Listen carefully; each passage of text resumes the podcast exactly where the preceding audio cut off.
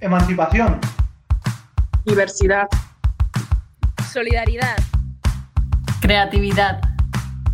Libertad. Pedagogía. Hola, buenos días, buenas tardes, bienvenidas y bienvenidos a nuestro podcast Pedagogías Rebeldes, en el que hablamos sobre la educación emancipadora. En este primer bloque invitamos a artistas de diferentes ámbitos que usan el arte como herramienta educativa. En el capítulo de hoy tenemos una invitada y un invitado que a través de sus palabras, de sus gestos, crean unos mundos llenos de magia y de aprendizajes. A través de los cuentos reviven las sabidurías de los pueblos lejanos y de lo tenemos al lado.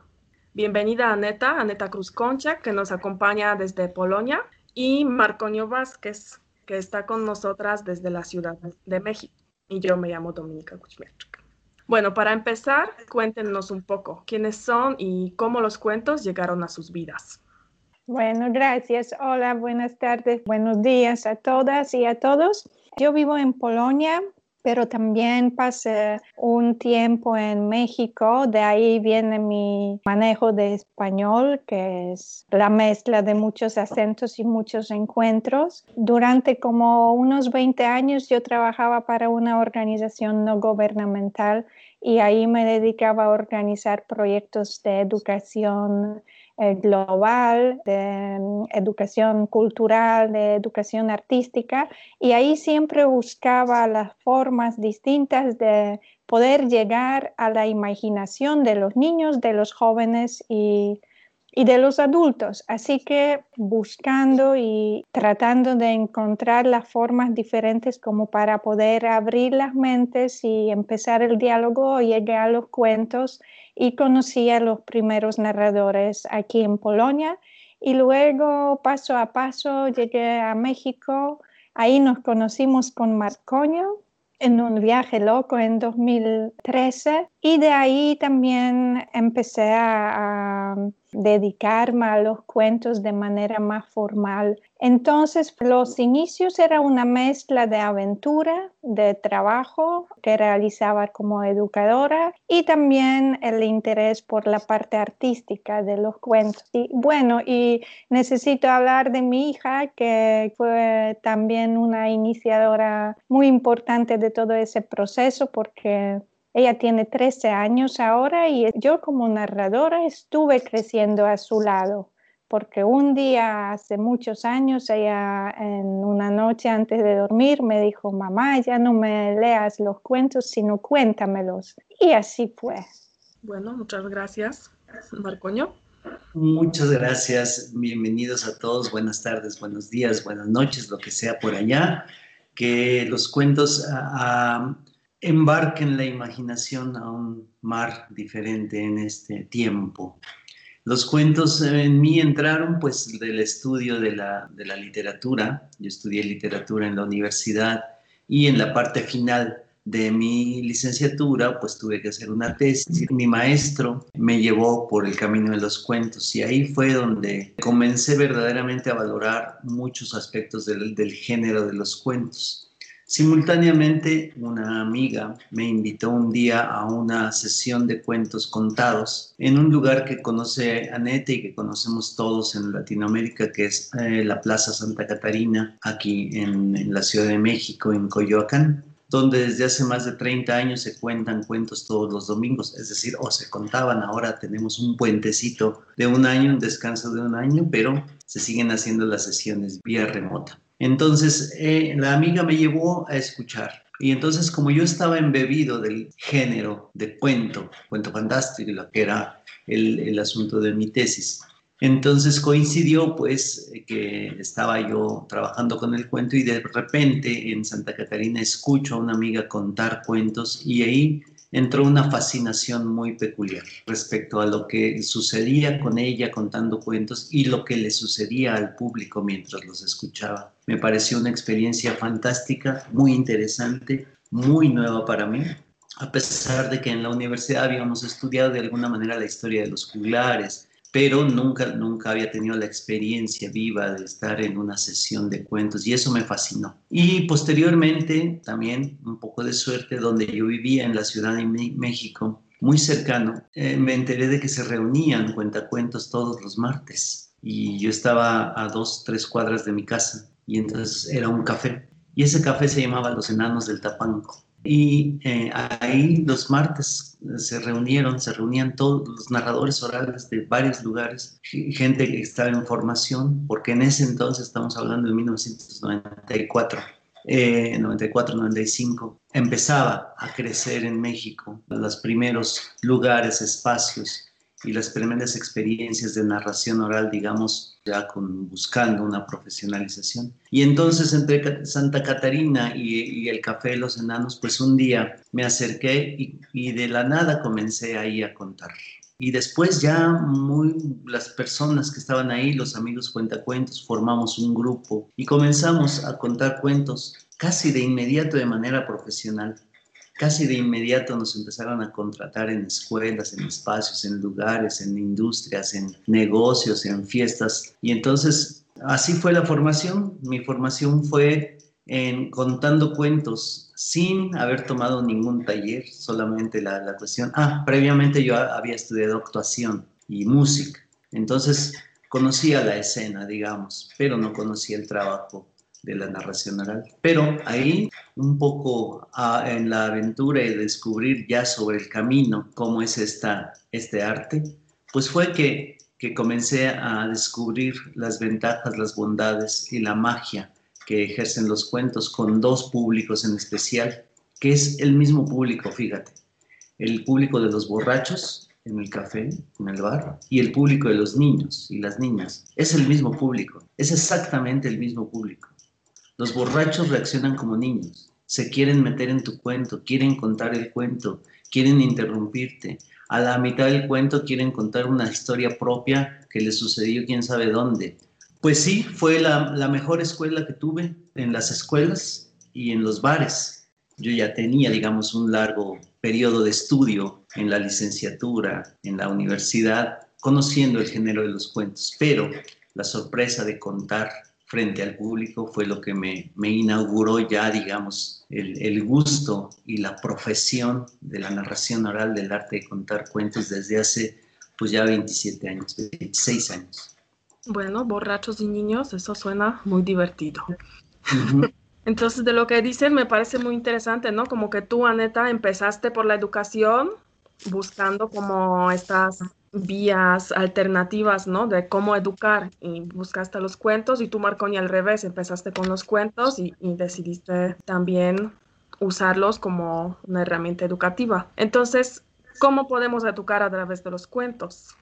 Es una, es una pregunta muy amplia, porque por un lado nos llegan a, a, la mente todas las ventajas que tiene uno cuando está escuchando o contando un cuento, que todo el desarrollo lingüístico que trae eso de vivir una palabra contada, una palabra viva, el desarrollo de vocabulario, de gramática, eso de transmitir cierto conocimiento, etcétera. Son cosas obvias, pero lo que a mí me fascinó siempre en los cuentos contados y educación fue lo que está pasando en los niños, en las niñas, pero también en personas más grandes, porque nos sucede a todos, incluso cuando estamos borrachos, que se nos abre la mente y que el cuento nos empieza a generar preguntas y es la clave, para mí es la clave de la educación, que empecemos a preguntarnos por nosotros mismos, por el mundo,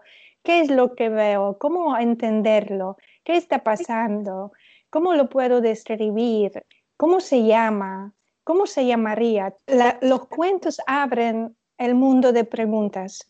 Y cuando a uno se le abre el mundo de preguntas, se le abre la curiosidad de encontrar las respuestas y si las preguntas son buenas, no se va a conformar con cualquier respuesta. Así que es más difícil para los que nos quieren dar respuestas simples meternos esas respuestas, porque nosotros ya tenemos una gran lista de preguntas. Entonces, para mí es eso, abrir la imaginación y, la independencia de pensar para mí la clave, la clave de la educación y lo que nos, nos dan los cuentos de manera muy, muy linda, muy sutil, sin imponer nada. Marcoño, ¿tú qué Sí, opinas? sí, es. El asunto es que aquí eh, lo que sucede con la educación es que, eh, de acuerdo con Aneta, es decir, los cuentos, cuando están bien contados, cuando hay una buena sesión de cuentos, cuando Dios nos pone la posibilidad verdaderamente de conectar con el público, que tienes una buena sesión, un buen tiempo, un buen clima, mm, una disposición de parte del público y, y vienes muy bien como narrador, entonces se genera también una conexión que tiene que ver con la empatía, con la identificación y con procesos de mm, catarsis.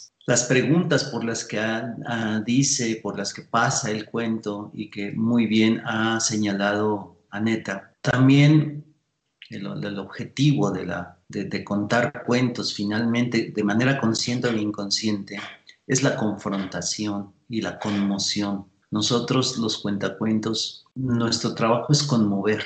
Puede ser que los cuentacuentos nos ubiquen como un artista que se dedica a entretener, entendiendo como el entretenimiento este alejarnos del mundo, colocarnos en una burbuja y que nada nos afecte más que la risa y, el, y lo que sea, ¿no? Y no, nosotros sí entretenemos, pero con, con sabiduría efectivamente nos metemos en una burbuja para pasar de, un, de, una orilla del mar a otra, pero dentro de esa burbuja suceden cosas que no suceden con el entretenedor o con el cuentachistes. Sin hablar mal de ese arte, es un arte diferente. El asunto es que quien se sube a la burbuja o al barco de los cuentos se va a confrontar con sí mismo, va a pensar, va a eh, generar empatía, con los personajes, va a generar identificación y va a tener procesos de catarsis, porque finalmente los cuentos son espejos y las diferentes, el asunto es que el espejo va cambiando de acuerdo con quien, con quien lo mira. Para alguna persona el espejo va a reflejarlo de manera muy grande, muy ancha. Para otra persona lo va a reflejar de manera muy lejana para otra persona lo va a dibujar de manera tan diáfana que va a ver el interior. Ese, ese, a veces esos espejos son de rayos X. Y entonces te ves en el espejo del cuento y ves tu interior, ves tus huesos, ves tu alma, ves tu espíritu, ves tu formación, ves tu educación, ves tu vida, ves tu, tu, tus sueños, ves a tu familia, ves un montón de cosas. Entonces, cada quien va mirándose en el espejo del cuento. Y cuando confrontamos, cuando hacemos preguntas, como bien dice Aneta, entonces es la misma actitud que tiene ese aspecto científico, natural que tiene el ser humano. ¿Por qué? ¿Qué sucede? ¿Qué hay? ¿Qué hay detrás de esto? esa curiosidad natural que tiene el ser humano por saber, por preguntarse, ¿qué son, qué son esos puntos que están en el cielo, qué es esa cosa blanca que aparece en la noche, qué es eso que me tapa, que de repente está el sol o esa cosa que brilla y de repente algo las tapa, ¿qué es eso? ¿Y qué es esto que siento en la cara? ¿Qué es esta, este como brisa? ¿Qué es? ¿De dónde viene? ¿no? ¿Qué, ¿Qué es esto que estoy tomando? Eso que me calma la sed, ¿de dónde viene?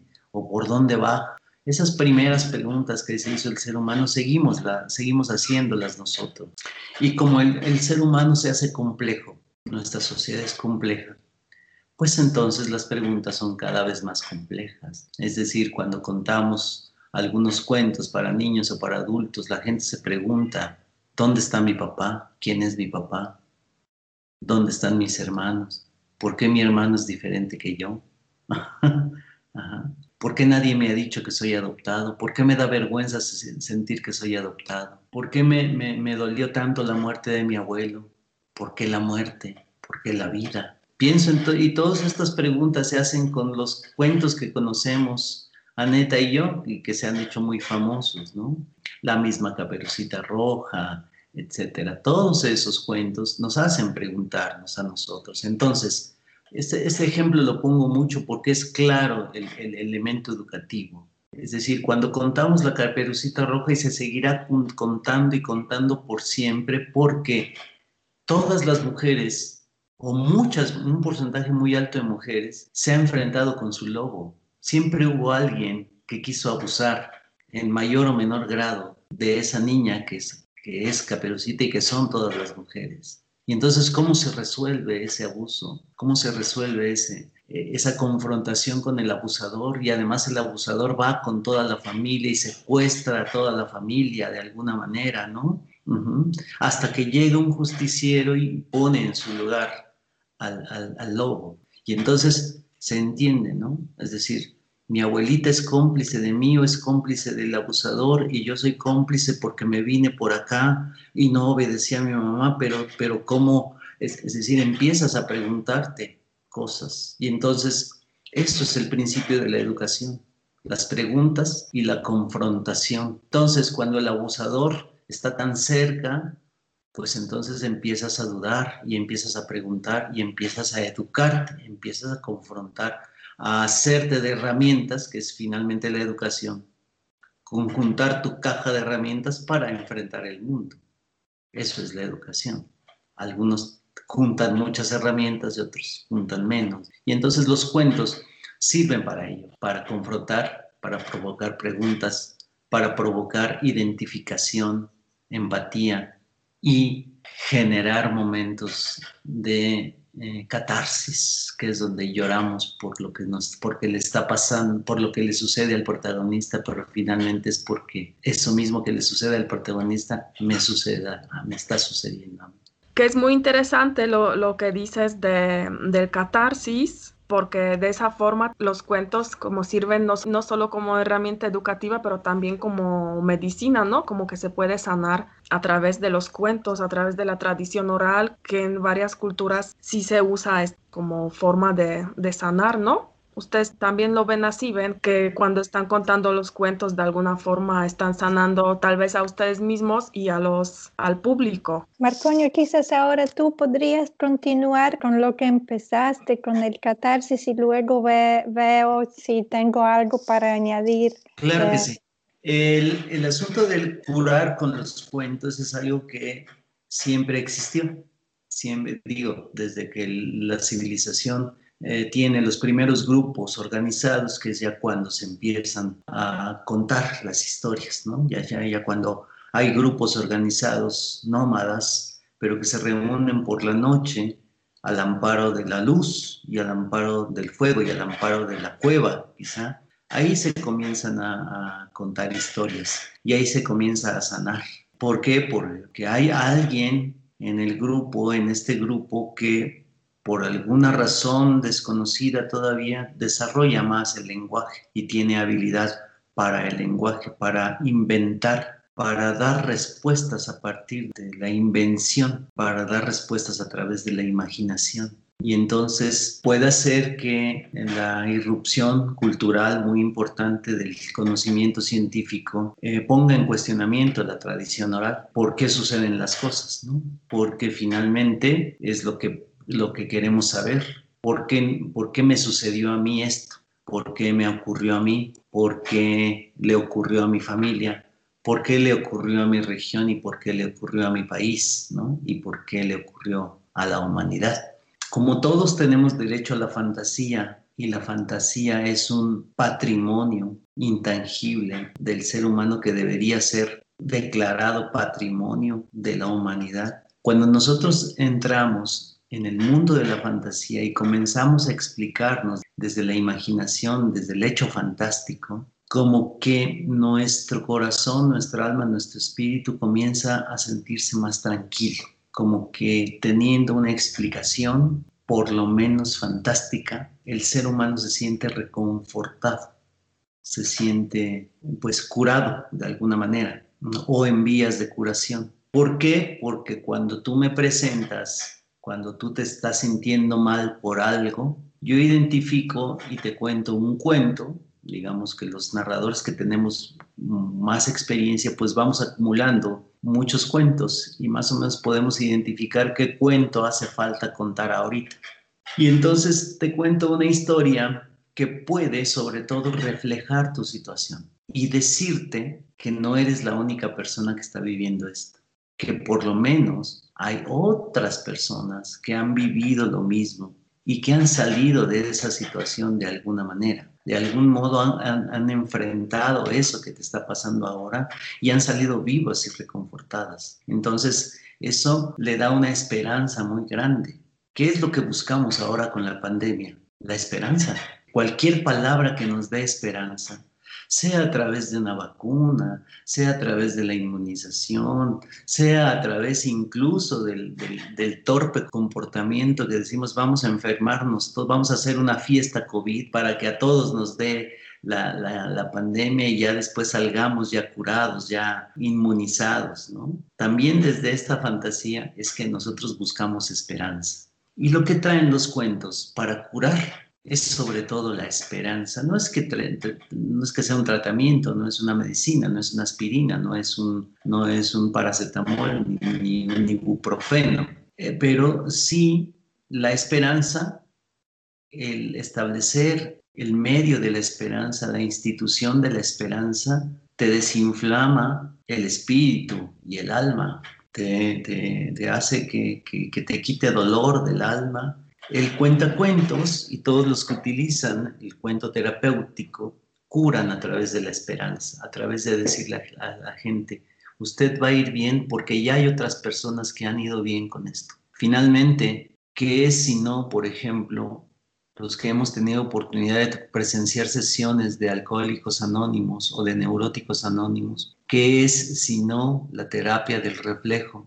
Sino contar mi propia historia ante todos para que esos todos sepan que no, son, que no están viviendo la situación ellos solos, que hay otras personas aquí reunidas que estamos viviendo exactamente lo mismo y cuyas historias son parecidas. Y también, finalmente, hay alguien que dice, yo ya llevo tanto tiempo y he salido de esta situación. Es lo mismo que contar historias, es lo mismo que, que llevarle a la gente la posibilidad de la esperanza la posibilidad mental de que eso puede pasar y podemos salir con vida y reconfortados de cualquier situación. Entonces, a través de la imaginación, a través de la empatía, a través de la catarsis, a través de llorar con el protagonista o con la protagonista, es que nosotros recibimos consuelo, esperanza, que es el mayor bien curativo de los cuentos.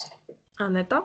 Como en los cuentos manejamos mucho la metáfora, todo eso lo que describió Marcoño en muchas ocasiones nos ocurre a través de una metáfora y eso es un espacio muy seguro porque entramos a una metáfora con las herramientas que tenemos, cada uno tiene, cada una tiene diferentes herramientas, entonces la, la metáfora nos permite vivir el cuento o como dijo Marcoño, vivir nuestras vidas reflejadas en el cuento, pero de manera muy segura. No vamos nunca a ir más allá de de, lo que podemos enfrentar. Y eso es muy importante también. A veces la gente pregunta si, si hay algunos cuentos que no son buenos, aptos para niños, niñas. Si el cuento es bueno de por sí, si usa buenas metáforas, es para todos, porque cada una de nosotras, cada uno va a entrar ahí y no, no va a hacerse daño a uno mismo. Y eso también es un gran poder de los cuentos, esas metáforas que nos permiten empezar el proceso de sanación de una manera muy, muy acogedora. En México dicen que nos apapachan los cuentos, ¿verdad? Nos abrazan. Y sí, nomás eso podría añadir a, todo lo hermoso que dijo, dijiste, Marcoño. muchas gracias. Bueno, pues regresemos al tema del podcast, a la educación que Marcoño, uno de tus muchos proyectos fue introducir a través de los cuentos los temas de la educación global. ¿no? Tuviste un proyecto así. Si nos podrías contar un poco más de qué temáticas trataban los cuentos, cómo, cómo surgió esta idea y dónde, dónde hiciste este proyecto. El primer proyecto que tuve em, con Beca se llamó Cuentos para un México Sustentable. De principio, lo que yo quería era encontrar cuentos, leyendas, mitos tradicionales o de autor o de la literatura que plantearan cuestiones de educación ambiental, de sustentabilidad, cambio climático, todos estos temas que tratamos ahora. Y entonces me encontré con que la situación no, no era exclusiva de México, no era exclusiva de América, sino era un aspecto mundial.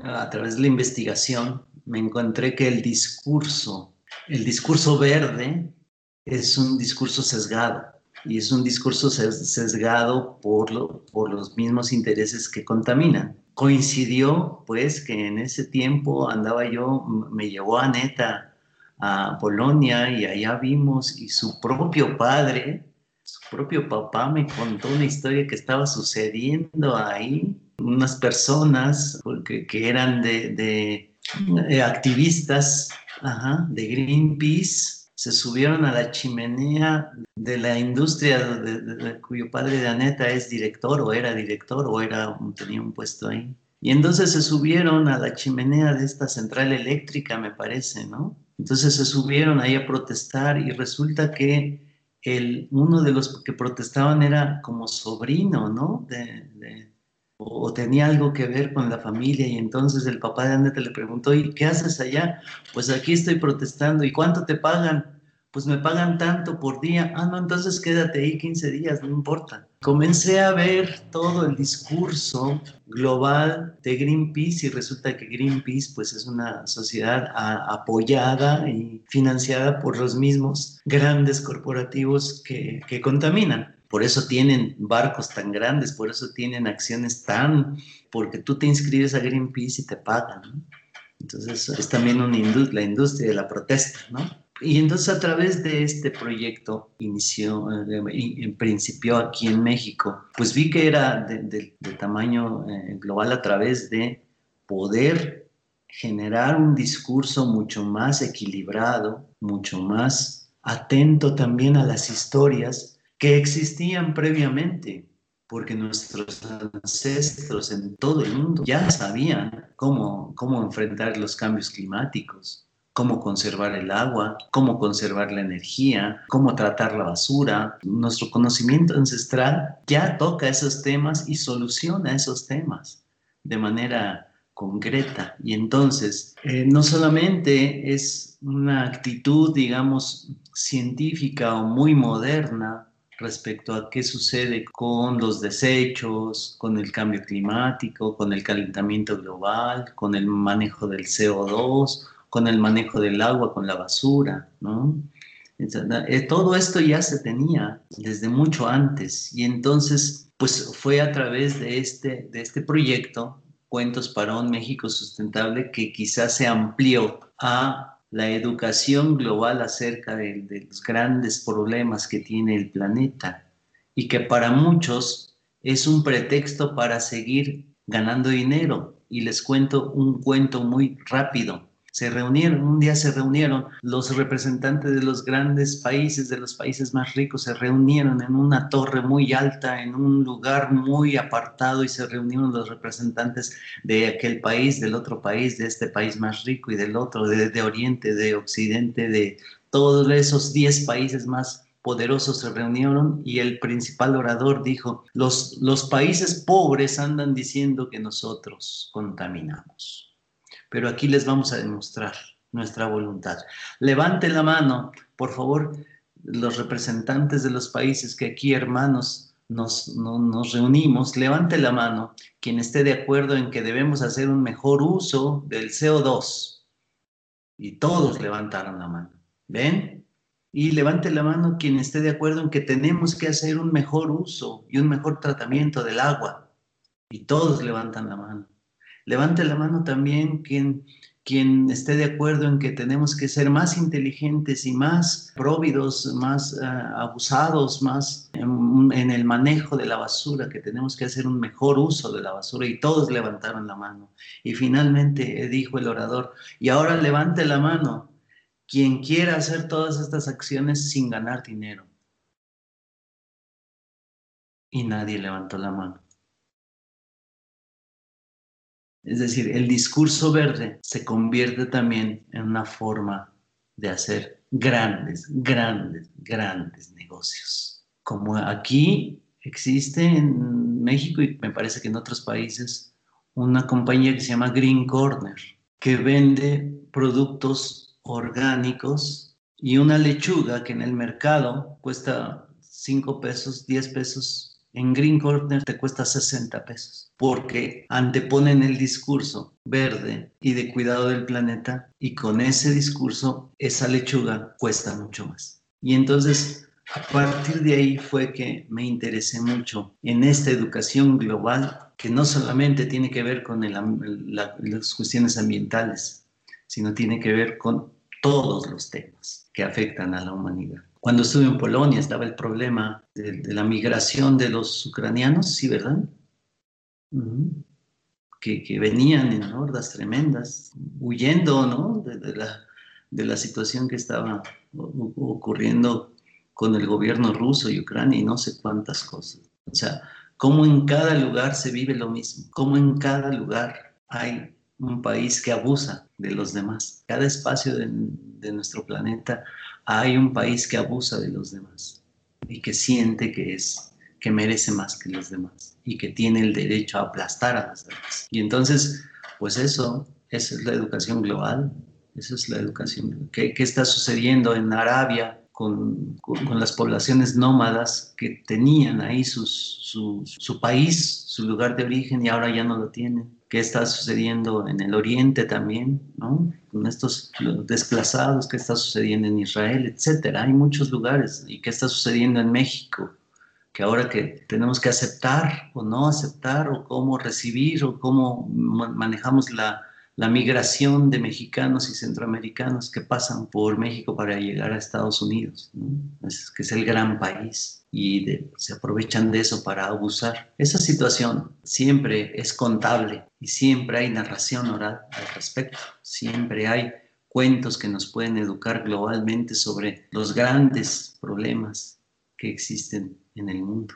Bueno, ya Marcoño mencionaste varias veces que, que fuiste a Polonia y, me imagino que fue a un proyecto que, organizó y coordinó Aneta, ¿no? De Emotive. ¿Nos podrían contar un poquito más de eso? También fue, fue como un proyecto educativo, ¿no? Sí, sí, fue, fue un más bien un proyecto de intercambio entre los narradores de México y de Polonia. Fue parte de un programa Emotive organizado por Oxfam eh, en Holanda. Fuimos parte de, de, eso. La idea fue de que podemos solucionar nuestros problemas locales o buscar las soluciones nuevas para problemas que tenemos alrededor nuestro, inspirándose por, por algo que funciona bien muy lejos, como entre Polonia y México nos divide todo un océano, pero los problemas, todos los que dijo Marcoño y muchos más, eh, los tenemos algunos parecidos, otros distintos. Todos usamos los cuentos, contamos cuentos, creemos en los cuentos y quisimos intercambiar ese conocimiento, esas experiencias. Así que Marconio y otras narradoras y narradores vinieron a Polonia y también un grupo de narradores de Polonia se fue a México. Así que pudimos, pudimos probar los cuentos en diferentes entornos, en las escuelas, en, en librerías, en bibliotecas, en hospitales, también como actividad artística en los teatros y espacios abiertos también para un público en general. Quisimos eh, también probar algo que fue muy interesante, eh, mirar un poquito más lejos del idioma, porque eh, cuentos contados nos, la primera asociación es con la palabra y así es, contamos el cuento con la palabra y entonces, ¿cómo contar un cuento en español para el público que está en Polonia y son niñas y niños y sus padres, mamás, abuelos en un pueblo eh, donde nadie hablaba español? ¿no? Tú, Marcoño, tenías esa experiencia y fue, aunque trabajamos siempre juntos y contamos cuentos juntos con una traducción al polaco, pudimos experimentar y no fue una vez, sino muchas veces, que el cuento es mucho más que la palabra, que claro es la palabra y es, es el, el, grano del cuento, el corazón del cuento, pero eh, eso, eso viene mucho más allá. Había momentos cuando Marcoño contaba un cuento y los niños, las niñas se empezaban a reír mucho antes de que entró la traducción.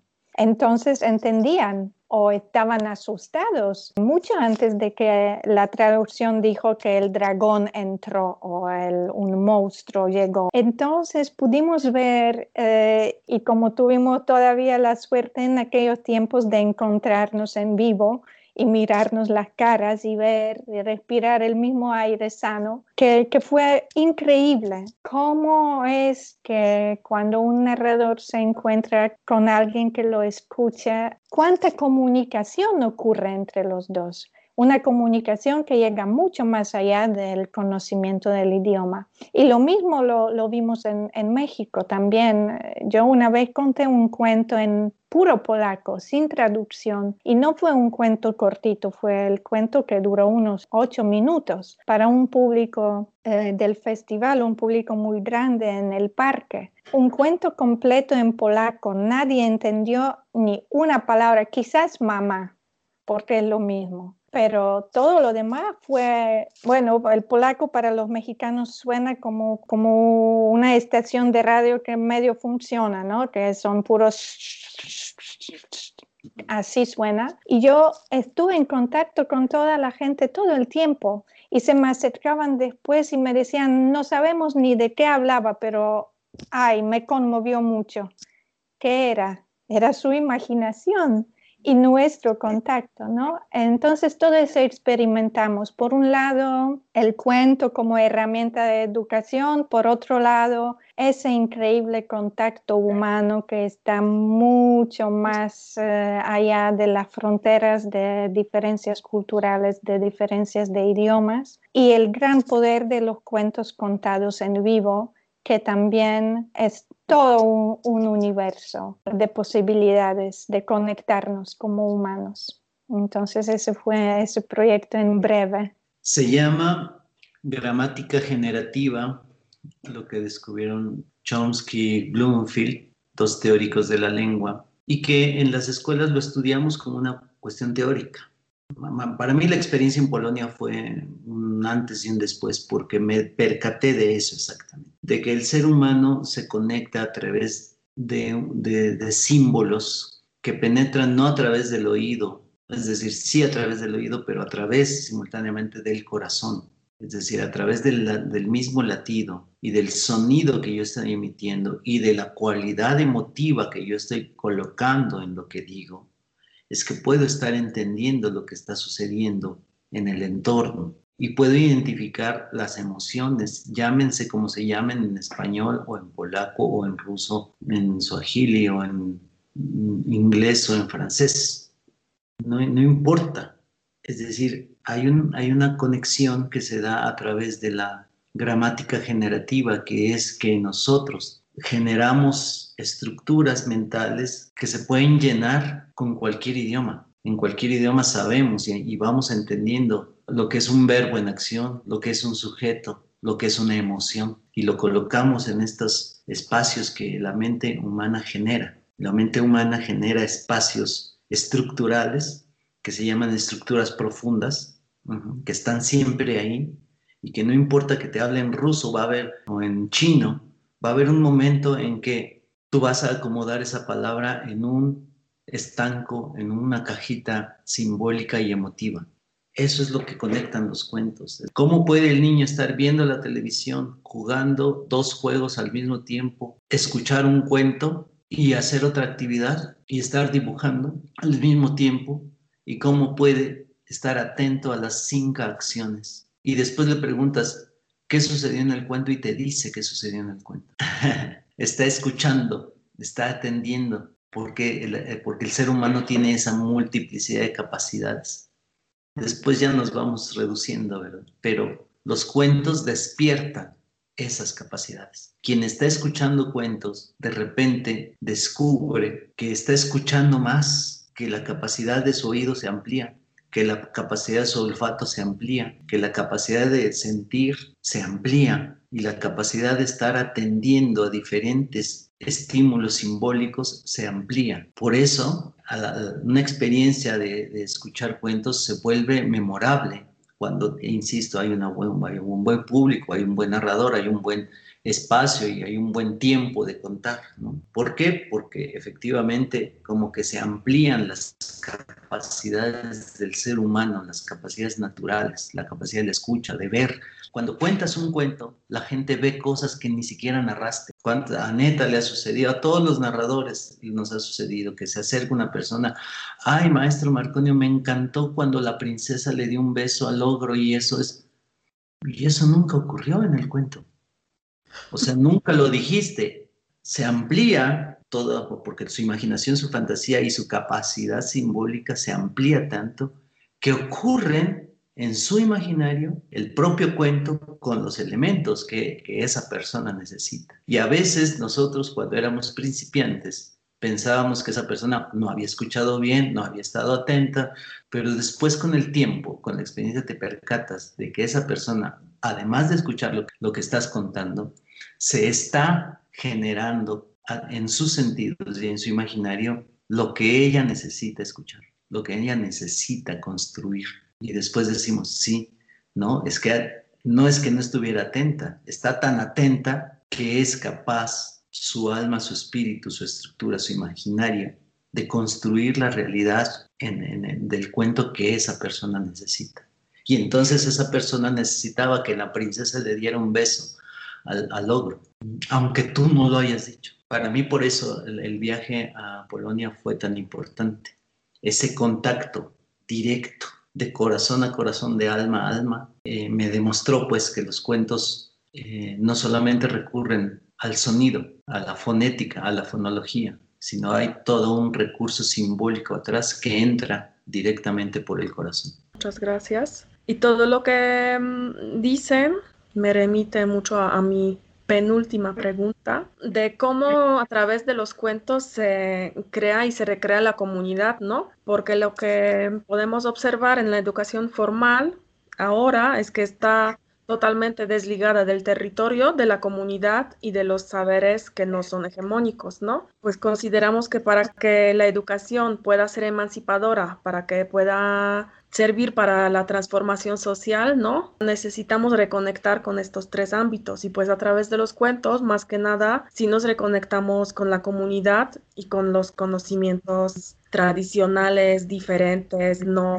no dominantes, ¿no? Yo creo que para, para, esa pregunta podemos regresar a lo que hemos dicho hasta ahora. De, de, todo lo que hemos dicho, elegiría dos aspectos. Primero es el contacto directo y ese contacto es un contacto libre, es decir, cuando cuentas un cuento al grupo de gente, al grupo de niñas y niños, tienes toda la libertad de hacer lo que en ese momento te parece mejor. No estamos obligados de decir el cuento tal como lo hemos preparado antes. Lo podemos cambiar. Los niños, las niñas pueden participar también y tienen eh, una gran influencia a lo que sucede durante el cuento. Entonces es el contacto eh, directo que, y libre, sincero, abierto, que nos permite crear la comunidad.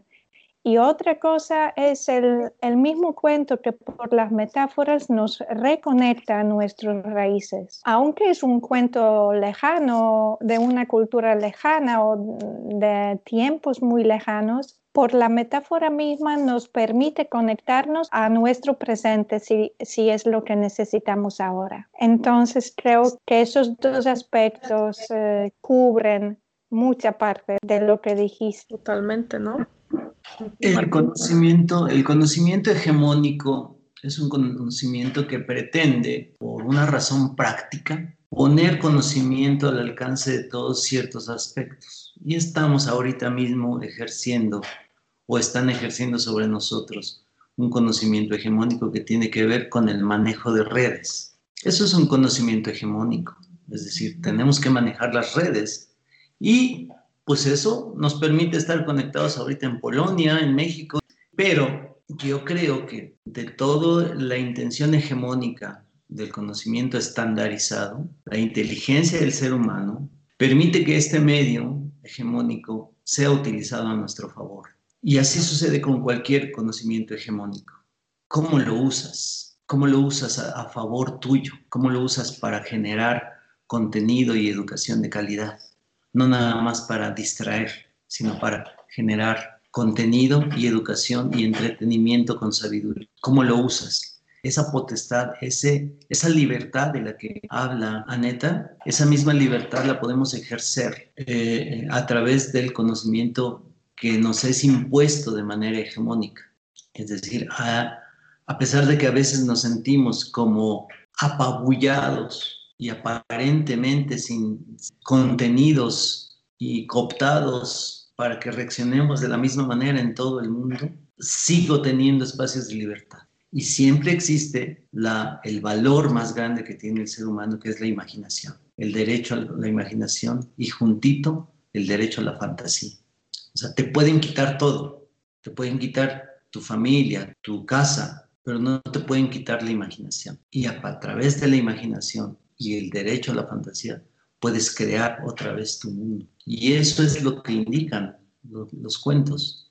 Eso es la parte de libertad que ejercen los cuentos. Por eso regresamos al asunto de este mundo ideal platónico. En ese mundo ideal platónico perfectamente programado y perfecto no caben los artistas, efectivamente, porque los artistas estamos para eso, para indicar y señalar, entre tantas cosas, los espacios de libertad que tiene el ser humano. Y en una sociedad perfecta, pues no es necesario eso. Muchas gracias por esta plática tan inspiradora y para terminar, todos los artistas con los que platicamos, les pedimos que nos lancen un mensaje como de esperanza. Ya sabemos que transformar la realidad es muy complejo, pero haciendo esa otra educación que nos libere, que nos empodere y pues consideramos que ustedes así lo hacen, pues que esa transformación es posible. Entonces, cómo la educación a través del arte nos ayuda a construir un mundo más justo. No, la verdad que no sé qué decir. Lanzar un mensaje de esperanza quizás hoy no es mi, no es mi don. Por, justamente por eso lo necesitamos, este mensaje de esperanza.